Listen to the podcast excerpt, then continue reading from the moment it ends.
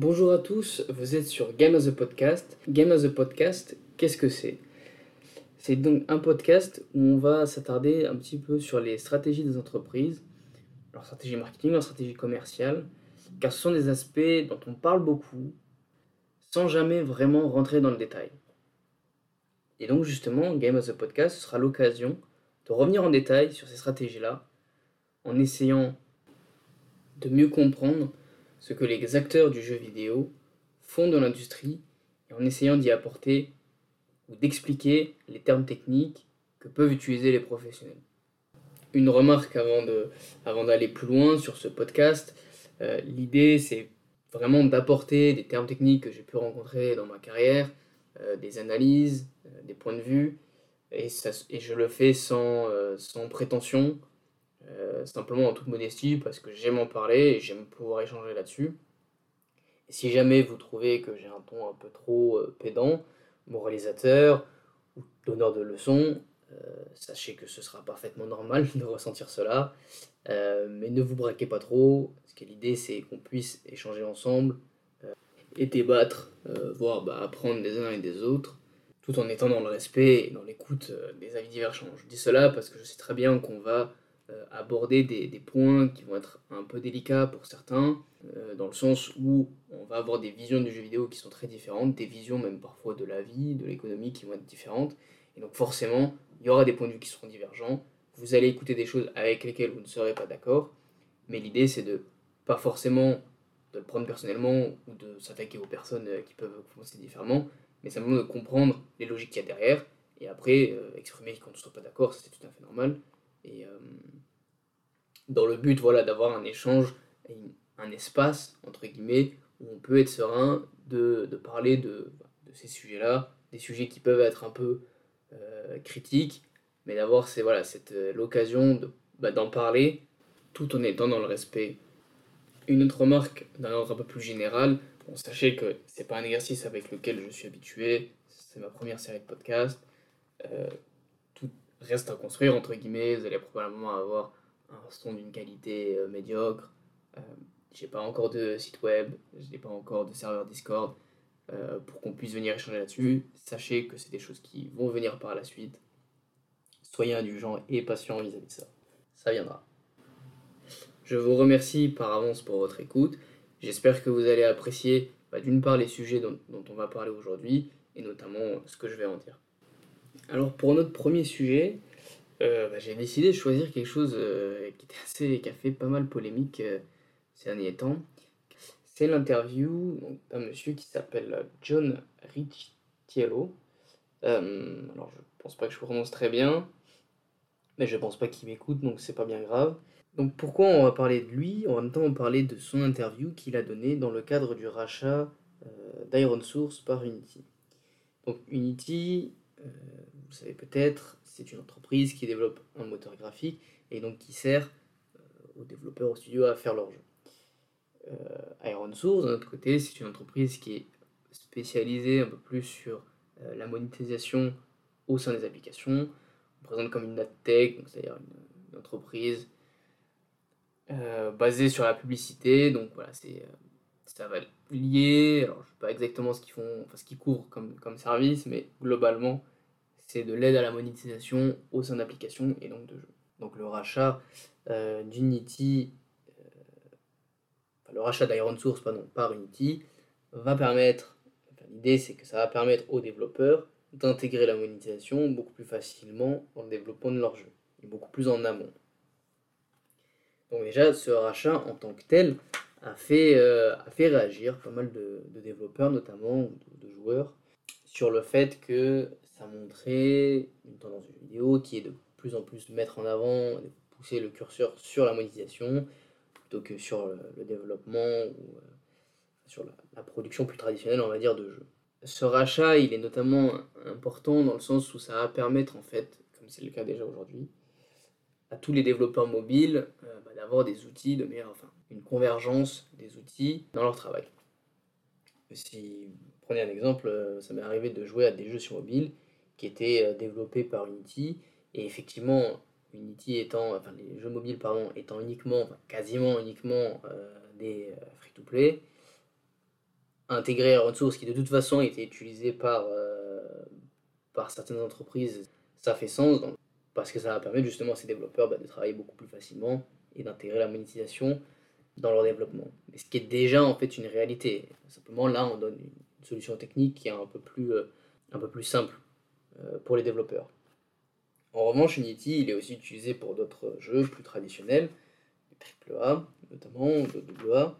Et c'est vrai que ce rapprochement, il fait peur pour certaines parties, euh, certaines parties des joueurs et joueuses, dans le sens où il y a cette, cette peur lié au fait que la monétisation prenne plus de place face au reste de la production du jeu. Et cette, euh, et cette peur, bah, elle peut être enfin, légitime en soi.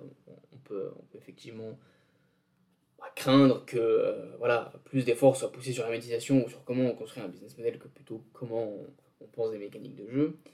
Et justement, ce qui, qui m'a interpellé dans son interview, c'est que ce John Riccitello, lui, il oppose deux visions du jeu vidéo. Et je trouve ça intéressant parce que il a travaillé très longtemps, ce qu'il dit, il a travaillé très longtemps dans le jeu vidéo. Enfin, c'est un peu son argument d'autorité en disant voilà, moi j'ai vieilli dans cette industrie, j'ai fait toute ma carrière dessus, donc je sais. C'est un peu entre guillemets ce qu'il nous dit. Et pourtant, je trouve que son opposition, ben, elle, est elle est très simpliste. Et même, je la trouve pas encore, euh, pas vraiment d'actualité. Donc, cette opposition, quelle est-elle? Elle est de dire, et c'est d'ailleurs ce qui a fait la polémique, elle est de dire, bah, vous avez dans le jeu vidéo, vous avez différents types de développeurs, vous avez ceux qui considèrent que le jeu c'est un art, et donc qui délaissent complètement l'aspect monétisation, et puis d'un autre côté, vous avez des développeurs qui considèrent que le jeu vidéo c'est un produit qui doit se vendre et avec lequel ils vont générer de l'argent. Euh, cette opposition-là, elle est... Euh, j'en reviendrai un peu plus tard euh, dessus, mais je la trouve bancale et fausse euh, c'est d'autant plus étonnant que c'est de la part de venant de quelqu'un qui a travaillé aussi longtemps dans l'industrie. En revanche, il dit quelque chose euh, qui, est, assez vrai pour le coup, c'est sur la manière dont l'industrie a, a changé. C'est-à-dire qu'avant, vous avez une équipe de développeurs qui développait un jeu.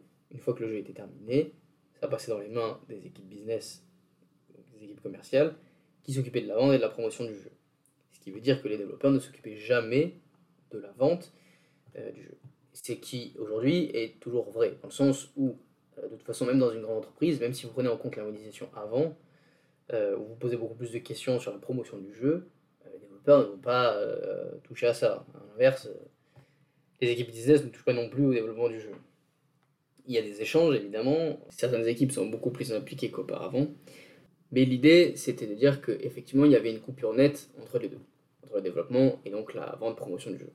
Aujourd'hui, donc lui, ce qu'il nous dit, c'est que c'est une vision qui est plus trop d'actualité, qui marche plus vraiment. Et lui, il met le curseur sur cette deuxième vision, qui est de dire, bah, effectivement, votre jeu, c'est un produit, et donc vous devez tester la monétisation le plus tôt possible, quitte en fait à retravailler votre jeu, à changer le développement, enfin bref, à avoir des changements liés aux résultats que vous avez. Donc ce qui veut dire, en fait, en réalité, c'est euh, un système de bêta qui existe déjà en fait. Euh, il réinvente pas la roue hein, en disant ça, mais c'est le cas pour certains, studios qui vont sortir un jeu, ils vont sortir une alpha, une bêta, une bêta pardon. Euh, le jeu est pas vraiment sorti, mais vous pouvez quand même l'acheter, vous pouvez quand même faire des achats in-game. Et c'est le cas de beaucoup de jeux qui sont jamais vraiment sortis. Euh, Minecraft, c'était le cas pendant longtemps. Et puis, vous avez des jeux services qui finalement ne sortent, ne finissent jamais vraiment de sortir. Euh, si vous prenez un jeu service comme League of Legends, bah, le League of Legends d'aujourd'hui, il est complètement différent du League of Legends qui est sorti, euh, je sais plus, il y a plus de 10 ans. Est-ce que pour autant on, aurait dû retarder la sortie du League of Legends il y a 10 ans pour sortir celui qu'on a aujourd'hui? Non, ça n'a pas de sens. Parce qu'entre-temps, le jeu était jouable à la sortie, il avait le contenu qu'il avait, et ça n'a pas empêché bah, les joueurs de s'amuser dessus, d'acheter des skins, d'acheter autres, et d'un autre côté, ça a permis à Riot de continuer à développer le, son jeu. Et en fait, ce qu'on appelle je mets les pieds dans le plat, hein, vous savez certainement déjà, mais ce qu'on appelle des jeux services. Et donc effectivement, ce que ce John compte, c'est que la monétisation, elle doit être plus prise en compte dans le développement du jeu, parce que finalement, c'est elle qui va un peu dicter euh, le développement du jeu, dans le sens où bah, je sors une première version de mon jeu, je vois déjà que je peux récupérer de l'argent, je vois ce qui peut plaire plus aux joueurs, c'est qu'ils achètent le plus, et donc je vais pouvoir axer ma, mon développement du jeu sur ces aspects-là, et plutôt mettre de côté certains qui marchaient moins. Bon, ça c'est l'idée. Là où il a fait polémique, c'est à titre personnel, je trouve quelque chose de, stupide, de sa part, ou alors il nous prend un peu pour des idiots parce que il présente les développeurs qui considèrent que le jeu est un art comme des génies, dont il est très sensible, qu'il apprécie beaucoup, et puis dans la phrase d'après, il les insulte fucking idiots. C'est littéralement ce qu'il dit. Donc évidemment, euh, toute la presse a repris cette phrase-là, euh, parce que bah, en même temps c'était choquant. Enfin, une interview, vous êtes directeur d'une entreprise, vous insultez euh, une partie des gens avec qui vous travaillez, de manière indirecte, parce que c'est pas forcément le développeur de son entreprise, mais peu importe, c'est quand même les développeurs vous insultez des gens qui ont une certaine vision du jeu, même si elle est différente de, la sienne, bah, c'est quand même euh, très très. Euh, c'est plus que maladroit, hein, c'est même stupide. Et d'ailleurs, c'est ce qu'il a. Euh, c'est ce qu'il a suivi, enfin, c'est ce qui a fait la polémique en fait, c'est cette insulte-là, et bon. Et c'est très maladroit de sa part. en revanche, ce qui est.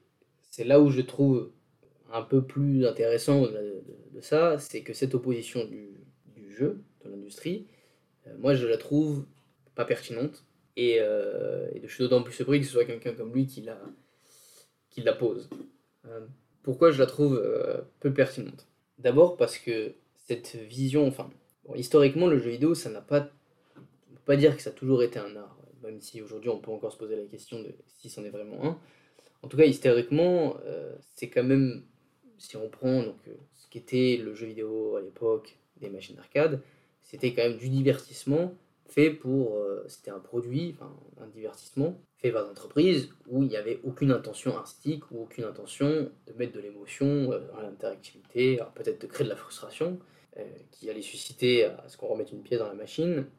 Mais on va dire qu'il y a eu ça. En revanche, le jeu vidéo a connu une évolution, il s'est transformé et des acteurs ont commencé à vouloir y mettre des, des émotions, faire passer des messages, donner du sens finalement au jeu et à l'interaction qu'on pouvait avoir en tant que joueur avec ce médium. donc effectivement, c'est développé. Donc je pense que, à titre personnel, je pense que c'est l'offre qui a créé une certaine demande. C'est-à-dire qu'on a commencé à avoir des gens avec des sensibilités artistiques qui ont mis dans le jeu vidéo une vision artistique et qui a plu à un public qui cherchait aussi une vision artistique, à avoir des émotions dans le jeu vidéo. En revanche, est-ce que ça, ça suffit à dire que le jeu vidéo c'est un art? Non, euh, je pense pas. Dans le sens où ça reste du divertissement, ça reste le jeu vidéo, ça reste aux mains de grosses entreprises, de gros studios. Il y a certes des développeurs indépendants qui vont avoir effectivement cette démarche artistique et qui vont pouvoir euh, développer des jeux, mais très souvent c'est aussi pour le vendre euh, derrière. Ça va cibler un public friand peut-être d'une expérience artistique qui passe par l'interaction, qui passe par d'autres choses. Mais finalement, ça n'est le jeu vidéo, c'est de l'art, mais c'est aussi un produit. C'est-à-dire que vous avez des équipes qui mettent, qui vont avoir une démarche artistique. C'est-à-dire que si on prend le jeu vidéo aujourd'hui, on peut en fait en faire euh, se représenter comme étant une grande masse avec euh, des, voilà, des mécaniques, des émotions, des, un certain savoir-faire. Et certains studios, certaines personnes vont venir tirer et en fait agrandir cette masse pour participer en fait à une démarche artistique à faire grandir le jeu vidéo en tant qu'œuvre d'art. En apportant des choses nouvelles, des manières d'interagir, des manières de raconter des choses, des manières de véhiculer des émotions. En revanche, tous n'ont pas la même démarche. Mais par contre, quand je dis tous, c'est toutes les entreprises, tous les développeurs n'ont pas la même démarche. Et certains ont aussi une démarche euh, qui est beaucoup plus euh, bah, économique finalement. Ce sont des entreprises qui font des jeux vidéo, qui vont faire du divertissement. C'est peut-être là on peut faire une première distinction entre art et divertissement, où le jeu vidéo est perçu comme un divertissement, c'est-à-dire l'idée c'est de plaire à un public qu'on a ciblé, qui n'est pas si différent d'avoir une vision esthétique, hein, mais on va essayer de plaire à un public, donc on va essayer de comprendre ce qu'il aime, donc on va faire des études marketing pour essayer de bien cibler, de bien comprendre ce que le public aime, et on va y proposer un jeu qui y réponde.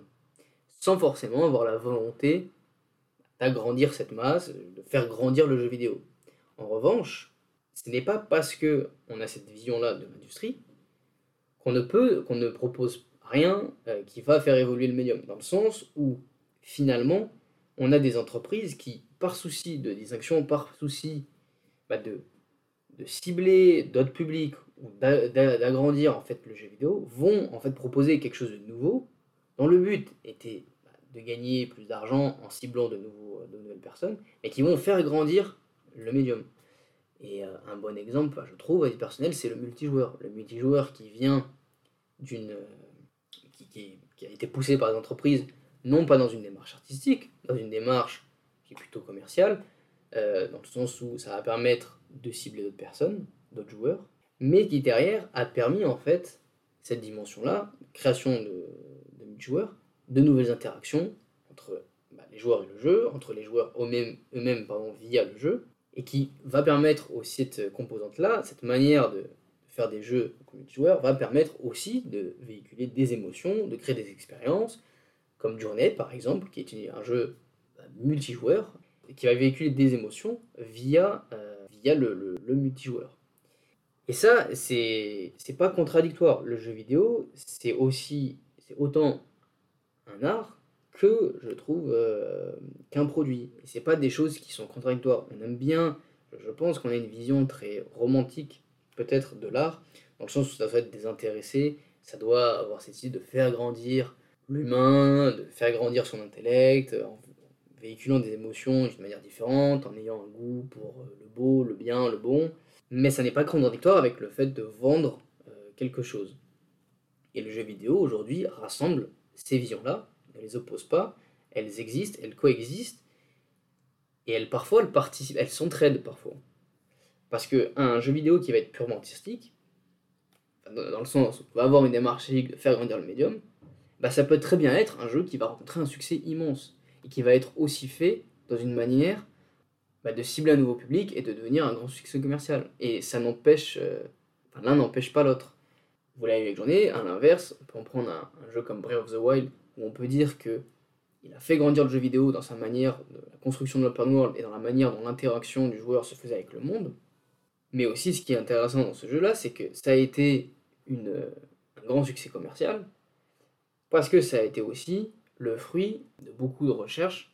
Je pense, hein, je ne suis pas dans les détails de la mais je pense que c'est aussi une certaine expérience, une certaine sagesse euh, de la façon de la, de la production d'un jeu vidéo qui a, qui a été aussi pour cibler des gens qui connaissaient euh, l'open world. Donc on a une cible qui était les gens qui aiment l'open world, les gens qui euh, y sont familiers, et on va leur proposer quelque chose de nouveau.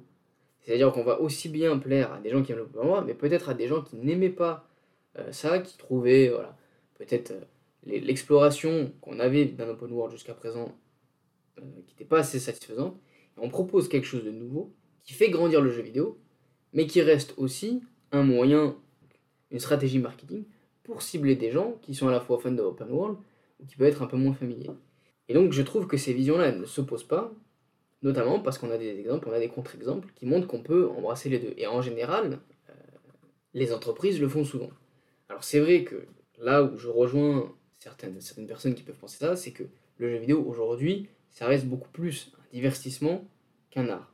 Dans le sens où l'idée, enfin je trouve que cette opposition, elle, est, elle marche assez bien dans le jeu vidéo parce qu'elle marche pour d'autres médiums aussi, dans le sens où l'art, c'est vraiment l'idée de véhiculer des émotions avec un certain, une certaine recherche esthétique, et l'idée c'est de faire grandir son médium.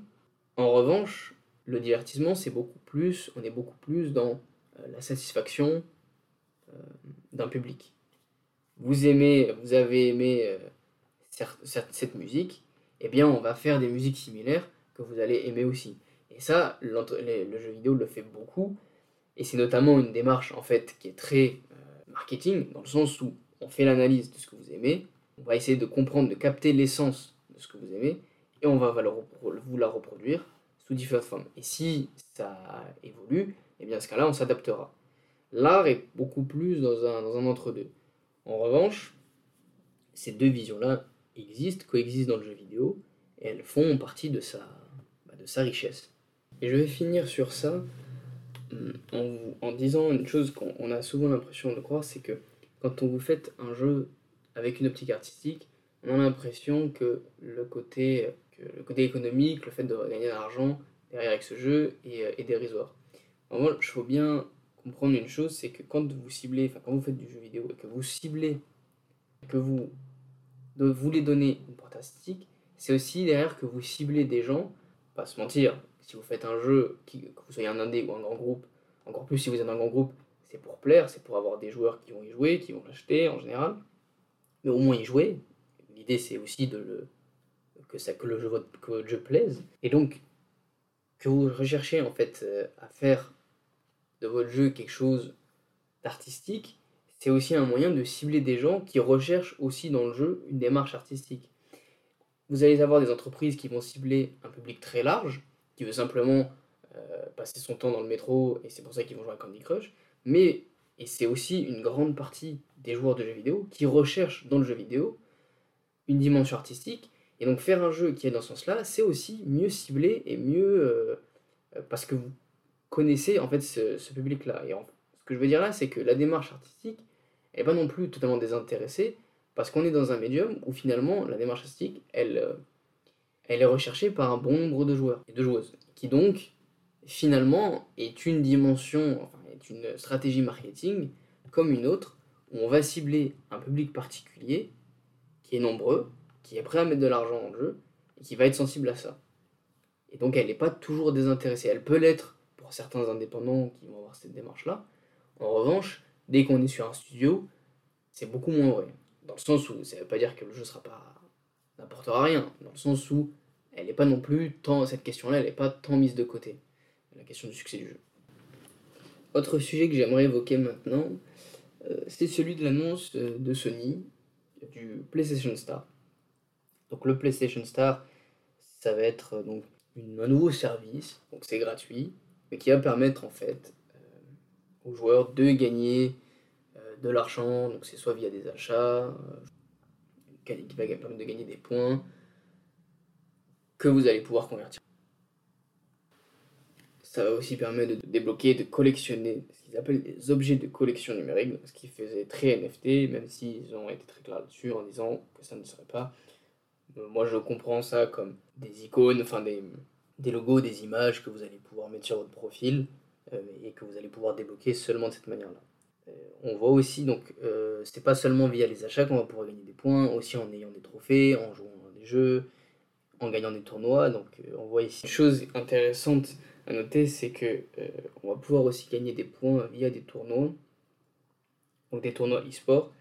Et ça montre aussi bien cette volonté de Sony de se rapprocher, d'être plus installé sur, cette, sur ce domaine-là. On l'avait déjà vu notamment lorsqu'elle avait annoncé leur rachat de l'IVO, qui est donc la compétition d'e-sport euh, mondiale des jeux de, combat. Et là, elle a récemment annoncé pardon, le rachat d'une plateforme qui s'appelle Repeat. Euh, enfin, dot, euh, GG, qui est une plateforme qui permet d'organiser des tournois et de gagner de l'argent. Et donc on voit qu'il y a cette, voilà, cette volonté de, de mettre euh, l'e-sport au sein pardon, beaucoup plus au centre de sa stratégie, qui jusque-là était globalement basée voilà, en termes de, de jeu sur des expériences solo narratives qu'on a appelées AAA solo narratif. Et le rachat de studios comme Bungie montre que Sony veut développer beaucoup plus les jeux services. L'entreprise a annoncé qu'elle en avait un sacré nombre euh, prévu pour, euh, pour les années à venir, et également sur l'e-sport, donc je l'ai dit avec ces deux achats-là, et donc en le mettant aussi, en l'intégrant dans la plateforme, euh, enfin dans son niveau, nouveau service pardon, PlayStation Star, qui va permettre de récolter des points et donc d'acheter de les convertir en argent pour les dépenser. Et ce PlayStation Star, il est intéressant parce que finalement, il reprend un peu ce qui existe déjà donc, chez Nintendo avec leur service d'abonnement. Vous allez pareil pouvoir récolter des points en fonction de certaines missions que vous allez pouvoir, euh, qui vont vous permettre de débloquer des items euh, via une boutique. Alors je crois pas qu'on puisse, euh, qu'on peut pas les convertir en argent, ceci étant dit.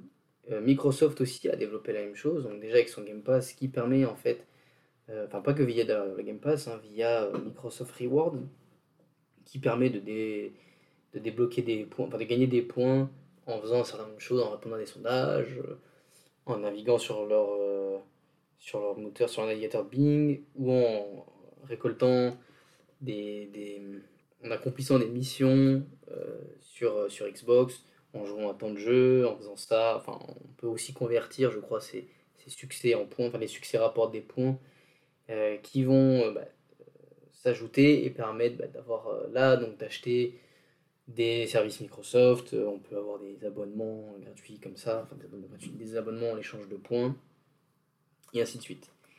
Et ce qui est intéressant dans cette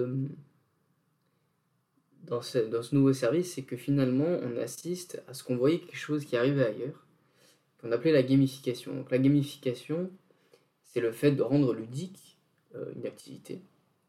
Et cette gamification, elle, on la voit un petit peu de... On la voit beaucoup euh, sur, euh, sur tout plein de services. je sais par exemple que Sushi Shop pardon, a une formule de formule de carte de fidélité, vous débloquez des points qui vous permettent de monter de niveau et donc euh, d'avoir des, euh, des réductions plus importantes. Euh, vous avez aussi Duolingo qui, est, qui est quasiment construit comme un jeu vidéo où apprendre de nouveaux vocabulaires, remplir des missions va vous permettre de gagner des points, de l'expérience, de monter en niveau. Et en fait, ça, ça a été, ça a été beaucoup décrit, notamment dans les entreprises, comme une manière en fait de conserver de conserver ses clients, de créer un plus grand attachement à la marque, euh, au service qui était utilisé, et en fait de rendre une tâche qui peut être laborieuse un peu moins, bah, la rendre un peu moins laborieuse, un peu moins déplaisante, parce qu'il y avait une récompense euh, qui était un point, des, euh, des cadeaux, enfin ce genre de choses. Et ça, en fait, c'est quelque chose qu'on a appelé en gamification parce qu'il venait beaucoup du vidéo, ça reprend pas mal de ses codes qui ont, commencé à être développés dans les entreprises. Et là, on voit que les entreprises de jeux vidéo commencent à gamifier leur propre euh, expérience de jeux vidéo, et notamment en, donnant des services euh, qui soient euh, en dehors de l'expérience de jeu.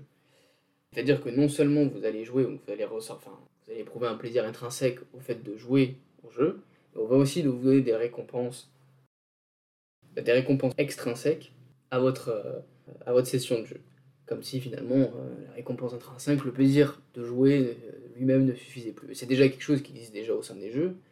Il y a beaucoup ce genre de récompenses euh, extra, extrinsèques qui existent, notamment dans les jeux services. Mais là, on voit que les trois développeurs le mettent en place de, vraiment de, de manière complètement externe finalement aux jeux vidéo. Et en fait, ça m'a fait penser que dans l'esprit des développeurs, jouer pour jouer, finalement, ce n'était plus une, euh, une fin en soi. Aujourd'hui, et je pense que c'est notamment lié à deux choses, deux choses assez récentes. Un, le streaming, et deux, euh, restez, toujours euh, après ce que je vais dire, les NFT. Pourquoi je pense que ça, ça a, changé la perception de notre activité? Première chose, c'est que quand vous jouez, bah, de, votre côté, vous allez, tirer un certain plaisir, mais vous allez aussi pouvoir maintenant streamer votre session de jeu. Et streamer ce jeu, c'est-à-dire que vous allez avoir un plaisir extrinsèque à votre session, puisque vous allez d'abord la partager avec d'autres gens, vous allez interagir avec le public, vous allez peut-être rigoler de ces interactions, et vous allez peut-être aussi gagner de l'argent, parce que vous streamez. Ce qui n'est pas le cas d'une majorité, on est d'accord, de joueurs ou de joueuses. Hein. Mais aujourd'hui, quand vous jouez, dans l'esprit de certains, notamment des streamers peut-être, vous allez avoir cette idée, bah, je vais streamer, je vais jouer à ce jeu-là, pas parce que je l'aime bien ou particulièrement, mais parce que je sais que les gens aiment bien et vont regarder. Et donc finalement, ce qui me motive, c'est plus tant le plaisir que je ressens dans ce jeu-là, mais c'est le plaisir que j'ai à streamer ou le plaisir de gagner de l'argent grâce au stream. Et ça déjà, je pense que c'est la première chose, c'est-à-dire qu'aujourd'hui, on ne joue plus forcément, enfin ça, on commence à appréhender qu'on puisse jouer non plus pour le plaisir que, je peux en tirer, mais pour des effets externes qui vont me faire plaisir. Le fait d'être vu, le fait de gagner de l'argent, le fait d'échanger avec euh, un public par exemple. Et la deuxième chose, vous l'avez compris, les NFT, et notamment les play to earn, on a beaucoup, euh, on a beaucoup entendu au moment des NFT. Un argument qui revenait souvent, c'est pourquoi vous jouez un jeu vidéo si maintenant vous pouvez jouer et gagner de l'argent. L'idée c'était de dire, bah, finalement, le modèle des play to earn, donc les jeux qui sont basés sur des NFT, ils sont mieux, entre guillemets, hein, parce que les gens disaient, ce que les gens qui vendaient ces gens-là, vendaient ces expériences-là, mettaient en avant, c'est ils sont mieux parce que bah, vous jouez toujours un jeu vidéo et en plus vous gagnez de l'argent. Donc pourquoi continuer à faire ce que vous faisiez avant? Et donc en fait, on est de plus en plus dans une situation où on minimise le plaisir de jeu, et on lui attribue des. Euh, et on lui associe un plaisir intrinsèque qui va être très souvent lié au, gain d'argent. Et je trouve que cette. Euh, finalement, cette logique-là, elle est reprise aujourd'hui par les trois constructeurs, et pas que, hein, mais notamment, alors peut-être un peu moins Nintendo parce que vous ne pouvez pas les changer contre l'argent, mais de dire bah, finalement, vous allez euh, jouer, non plus parce que vous allez aimer ce jeu-là, mais parce que vous allez avoir une quête, une mission associée qui va vous permettre de gagner de l'argent, alors gagner une réduction sur le projet. Donc c'est plus léger, vous pouvez pas en y vivre forcément. Mais on voit qu'il y a quand même une influence de cette, de cette idée-là que le jeu et la récompense intrinsèque ne suffit plus elle-même, il faut autre chose. Et je trouve ça euh, assez euh, déprimant que l'on ne considère plus que le, que le jeu, l'expérience du jeu puisse suffire à elle-même. Et ça vient notamment aussi, enfin c'est pas quelque chose de nouveau, hein. si on remonte à l'époque où les succès trophées étaient apparus sur les, sur les consoles, on était déjà dans une logique où on va donner des plaisirs, euh, enfin une récompense extrinsèque aux, aux joueurs, aux joueuses. Et ça, c'est, euh, c'était peut-être innocent à l'époque où on avait des trophées, et quelque chose que moi, à titre personnel, j'aime beaucoup.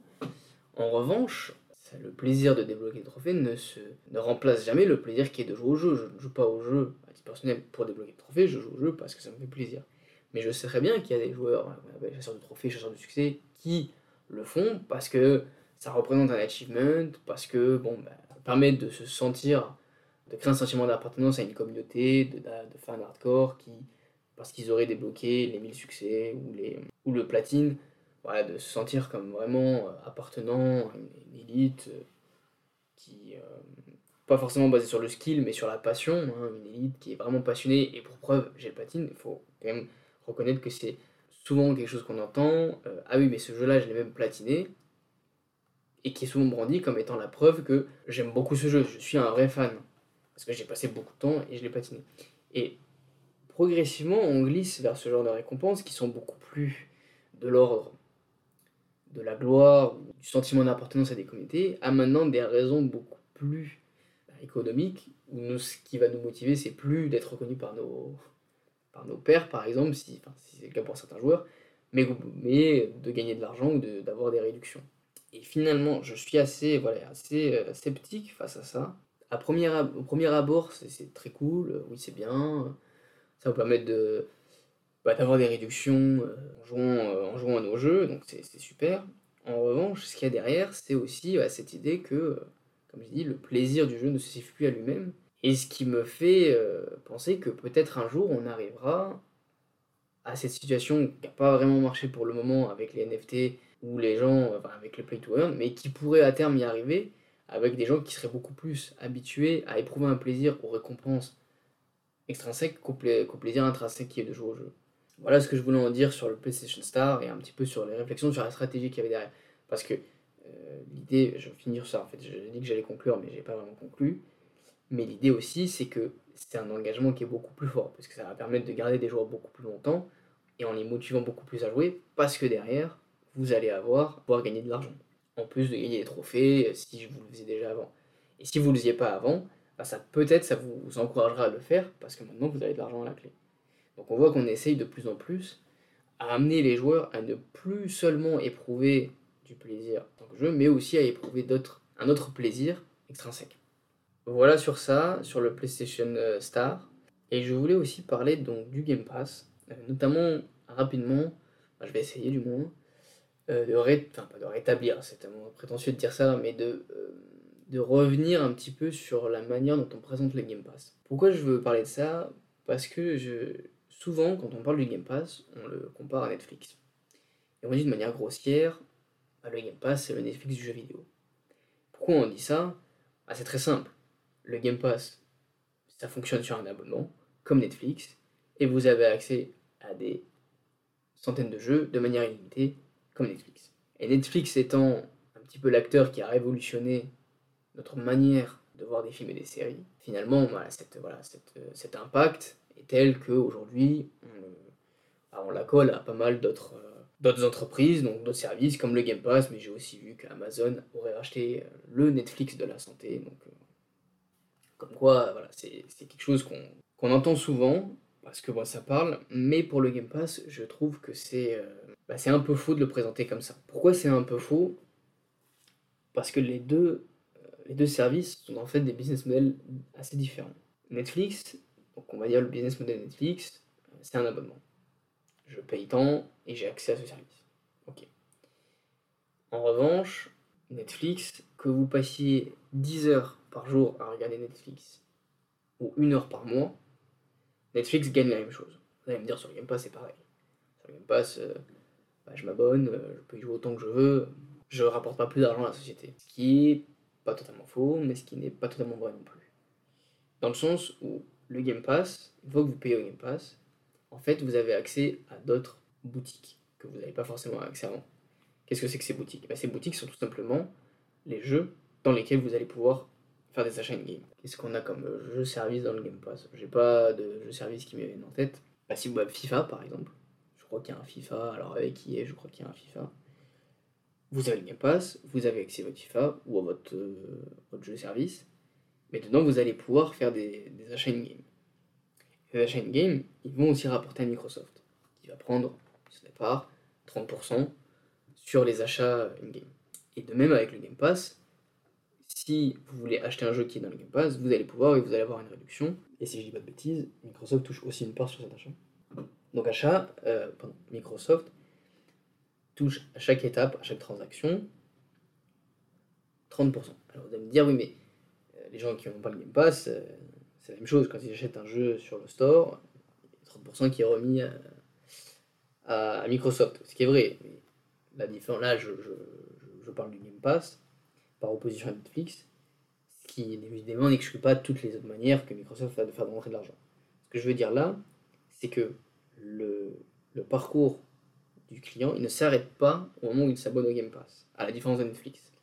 Netflix, votre parcours, toute la stratégie de Netflix, c'est un, d'avoir le plus d'abonnés possible, deux, garder le plus longtemps possible ses abonnés, et trois, éventuellement réduire les coûts à l'acquisition, à la rétention de euh, de ses abonnés.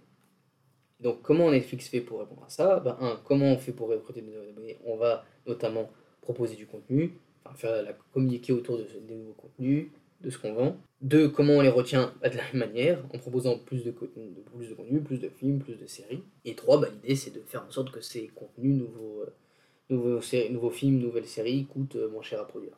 C'est un petit peu... Euh, c'est le business model de Netflix. Alors après, bah, le business model de base. Effectivement, vous allez peut-être me dire oui, mais ils font aussi du merchandising. Oui, c'est vrai. Mais ça reste le cœur du business model de Netflix.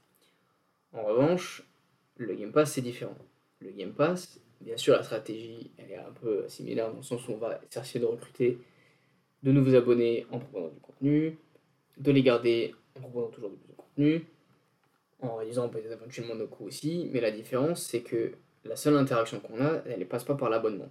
C'est-à-dire qu'une fois qu'on a recruté, euh, enfin qu'on a, qu'on a un abonné, que, Microsoft gagne un abonné sur le Game Pass, l'idée, c'est pas seulement de le faire garder le plus longtemps possible, bien sûr ça l'est, mais aussi L'idée, c'est aussi qu'ils puissent, que cette personne-là, ce nouvel abonné, dépense de plus en plus dans le Game Pass.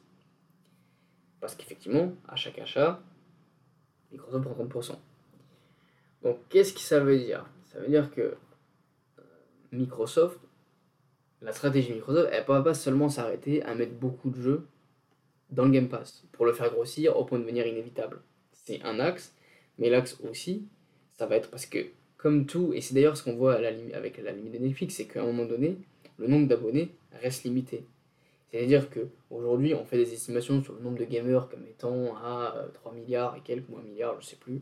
Une fois que vous atteignez cette, le maximum en fait, de personnes potentielles qui seraient potentiellement clientes de, votre service, votre stratégie, ça va être de, faire en sorte que ces personnes-là dépensent de plus en plus.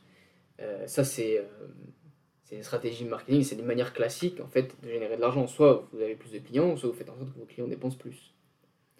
Or là, on est dans des phases très précoces des services, dans le sens où on continue à assurer notre croissance avec de nouveaux abonnés. Mais la question qui va se poser, et c'est d'ailleurs la question que se pose Netflix, c'est que quand on a atteint notre limite et qu'on voit qu'on ne peut plus vraiment attirer de nouvelles personnes, comment on fait pour gagner de l'argent? Parce que on pourrait se dire, euh, bon, bah, elle a toujours un nombre d'abonnés qu'elle garde, et tant que ces gens-là sont abonnés, bah, Netflix fait de l'argent. Sauf que, étant donné qu'on est dans une économie capitaliste, les entreprises sont motivées par la croissance, et donc vont pas simplement euh, attendre, se satisfaire d'un nombre d'abonnés qui renouvelle son abonnement. Ils vont chercher, et tout simplement ce serait même dangereux, parce que ça pourrait vouloir dire que ça pourrait laisser la place à un autre concurrent qui viendrait proposer quelque chose de nouveau et qui prendrait les abonnés de, Netflix. Donc ils sont obligés en fait de proposer, enfin, d'être dans une dynamique soit de recruter de nouveaux abonnés, soit de les faire euh, dépenser plus. Le problème c'est que quand vous êtes sur Netflix, comment voulez-vous dépenser plus? Euh, Vous êtes déjà limité parce que votre abonnement, bah, vous ne pouvez pas faire payer plus les gens. Et donc, c'est vous avez toutes les stratégies qu'on voit actuellement, qui sont de séparer les abonnements, de faire en sorte que les personnes ne puissent plus euh, partager leur compte, euh, ou alors vous essayez de proposer de nouvelles choses, comme de la publicité, qui va permettre bah, potentiellement d'avoir de nouvelles personnes euh, en proposant un service gratuit qui va permettre à de clients de ne pas payer un abonnement, mais de voir quand même euh, Netflix et des pubs qui va permettre de générer de l'argent en élargissant votre base, mais peut-être aussi euh, d'augmenter bah, les tarifs, c'est ce, que, beaucoup d'entreprises font, Amazon étant le dernier en date, avec son abonnement Prime qui va augmenter en France, mais au bout d'un moment, vous ne pouvez plus augmenter les prix indéfiniment, donc, euh, vous avez la réflexion qu'à Netflix bah, de proposer de la pub, et peut-être que si vous voulez plus de pub, bah, vous allez devoir payer un abonnement plus cher, etc. Donc, on voit que c'est, on atteint peut-être la limite de l'abonnement en tant que business model, mais en revanche, ce n'est pas la stratégie, ce n'est pas le business model du Game Pass. Parce que le Game Pass, lui ne s'encombre pas, euh, et tout service de jeux vidéo en fait, c'est pas forcément le Game Pass, juste le Game Pass, mais tout service d'abonnement de jeux vidéo est par nature différent de celui qu'est Netflix, parce qu'un jeu vidéo, c'est pas un quand vous achetez un jeu vidéo, ce n'est plus la fin de l'interaction entre l'entreprise, l'éditeur et le client. Et c'est même un petit peu le. Pour beaucoup, c'est le début. Quand vous êtes dans un free-to-play, bah, c'est le moment où ça commence. La personne a téléchargé le jeu, ok, très bien, maintenant il faut qu'elle dépense. quand vous achetez un jeu mobile, bah, l'idée c'est de vous faire dépenser le plus possible, le plus longtemps possible. Mais maintenant, sur des jeux premium avec des microtransactions, vous avez plusieurs jalons. Donc le premier qui est l'achat, et puis ensuite tous les moments où vous allez pouvoir faire des, des choses supplémentaires. C'est ce qu'on connaît beaucoup, enfin qu'on connaît déjà depuis très longtemps, hein. c'est pas arrivé avec les jeux services, hein. les DLC le proposaient déjà, avec des jeux solo notamment, mais c'est ça qu'il faut comprendre avec le Game Pass, c'est qu'il est différent, le business model est différent, parce que le jeu vidéo est un produit différent, et que c'est un marché différent, c'est une industrie différente. Elle est différente dans le sens où quand vous êtes dans, quand vous achetez un jeu vidéo, finalement vous avez accès à une nouvelle boutique. Et j'aime bien comparer Netflix, euh, enfin le Game Pass et Netflix pour faire la, distinction. Netflix, c'est vous payez pour euh, payer Disneyland en fait, c'est comme Disneyland, vous payez, vous avez accès illimité. Et, euh, et Game Pass, c'est la Japan Expo entre guillemets. C'est-à-dire que vous payez votre billet d'entrée, vous faites partie, donc vous êtes dans la Japan Expo. En revanche, si vous voulez aller manger, si vous voulez acheter un, manga, si vous voulez des goodies, une figurine, bah, il va falloir payer en plus. Voilà, et ça, c'est euh, le, le modèle du Game Pass. Bah, J'espère que la, différence, elle est, claire et elle permet de mieux comprendre un petit peu que propose euh, Microsoft et ce que cette compréhension-là va permettre aussi d'anticiper un petit peu que va prévoir euh, Xbox. Alors bien sûr, il faut prendre ça avec des pincettes parce qu'on n'est pas des devins, mais on comprend bien que l'idée derrière de Microsoft, ça va être de plus en plus de proposer des jeux, d'avoir des jeux services dans le Game Pass, de, prendre de l'argent avec euh, à, chaque, à chaque achat, à chaque, à chaque micro, micro transaction, et qui vont permettre, derrière d'avoir des studios qui soient spécialisés dans des expériences purement solo, dénuées de microtransactions, ça c'est forcément possible, et je pense d'ailleurs ce qui va se passer, c'est-à-dire d'avoir en fait un pool de studios qui, dont certains sont spécialisés sur des AAA et qui vont pas avoir cette, ce problématique de se dire ah maintenant il faut que je pense la monétisation de mon jeu parce que l'industrie a changé et ça va permettre en fait de continuer à avoir ça avec des studios à côté qui eux sont spécialisés dans des jeux services qui vont se retrouver dans le Game Pass et qui vont en fait financer qui vont se financer les uns les autres. Parce qu'on sait aujourd'hui que même si euh, il y a beaucoup de jeux services avec des microtransactions qui font beaucoup d'argent et qui sont parmi les jeux les plus rentables y a quand même une grande partie, euh, une partie non négligeable des joueurs qui dépensent peu dans les microtransactions, qui vont plus publiciter des, euh, des expériences solo, et on le voit aux ventes, par exemple, prenez Elden Ring par exemple, une expérience dénuée de, de microtransactions, et qui fait passer parmi les meilleurs ventes de l'année. Donc on voit que c'est encore publicité par les joueurs, heureusement, à titre personnel, mais voilà un petit peu la stratégie dans laquelle on va rentrer avec le Game Pass de Microsoft. Et simplement, pour donner un terme un peu plus, enfin préciser un terme un peu plus technique, celui qu'on parle, on parle souvent de plateforme. Il faut bien faire la différence entre une plateforme qui serait plus technique. Netflix est une plateforme d'un point de vue ergonomique, dans le sens où vous connectez sur un site qui vous permet voilà, d'avoir des films, des séries. En revanche, ce business model n'est pas celui d'une plateforme. Et quelle est la différence? Notamment, ce que, je, que je vous dis là, ça vient d'une interview de Bill Gates, où il avait, euh, où il avait dit notamment plateforme, qu'un business model était vraiment une plateforme au moment où les, les tiers faisaient plus d'argent que celui, le propriétaire de la plateforme. Alors qu'est-ce que ça veut dire? Ça veut dire que vous êtes une plateforme à partir du moment où les gens qui viennent sur votre plateforme font plus d'argent que vous. ça peut paraître un peu bizarre, mais si vous prenez par exemple bah, le Microsoft Store, c'est une plateforme dans le sens où Microsoft ne prend 30%, prend 30% de la somme de tous les achats réalisés. C'est-à-dire que les 70% en fait, ils reviennent aux tiers, donc les, éditeurs tiers qui vont mettre leur jeu dessus, même si effectivement c'est découpé entre tous les éditeurs, mais ces 70% là, tout l'argent qui est généré par le Microsoft Store ou le PSN par exemple, ne tombe pas dans les ne tombe pas majorité dans les poches de Microsoft ou de Sony, hein, c'est pareil, mais dans celles de, des éditeurs, plus nombreux effectivement. Mais à chaque fois, ces deux éditeurs sont, enfin, les deux constructeurs sont des, sont des, sont des plateformes dans le sens où ils prennent une minorité de tout l'argent qui est généré sur leur plateforme. Et c'est ça qui fait une plateforme. Et le Game Pass reste dans cette logique-là, puisque c'est les développeurs. Alors, bon, j'ai pas encore les, chiffres, peut-être que c'est pas vrai, mais l'idée c'est de faire du Game Pass une plateforme où avoir en fait tous les développeurs, enfin un très grand nombre de développeurs qui viennent et qui fassent plus d'argent sur la Game Pass que Microsoft. Sachant que Microsoft gagne via l'abonnement. C'est un petit peu ça l'enjeu. et voilà, bah, ça vous permettra, j'espère, de, de, mieux comprendre. Euh, d'avoir mieux compris un petit peu le Game Pass, la différence avec Netflix, et d'éviter de dire, même si c'est vrai que c'est plus simple parce que tout le monde comprend, euh, notamment ceux qui sont pas tués, mais de dire que le Game Pass c'est un peu le Netflix du jeu vidéo, et de comprendre bah, pourquoi cette, euh, cette expression-là, elle est un petit peu euh, tronquée, et voilà, de comprendre ce qui les conséquences en fait de, ce qui est de ce qu'il pas sur la stratégie à venir de Microsoft.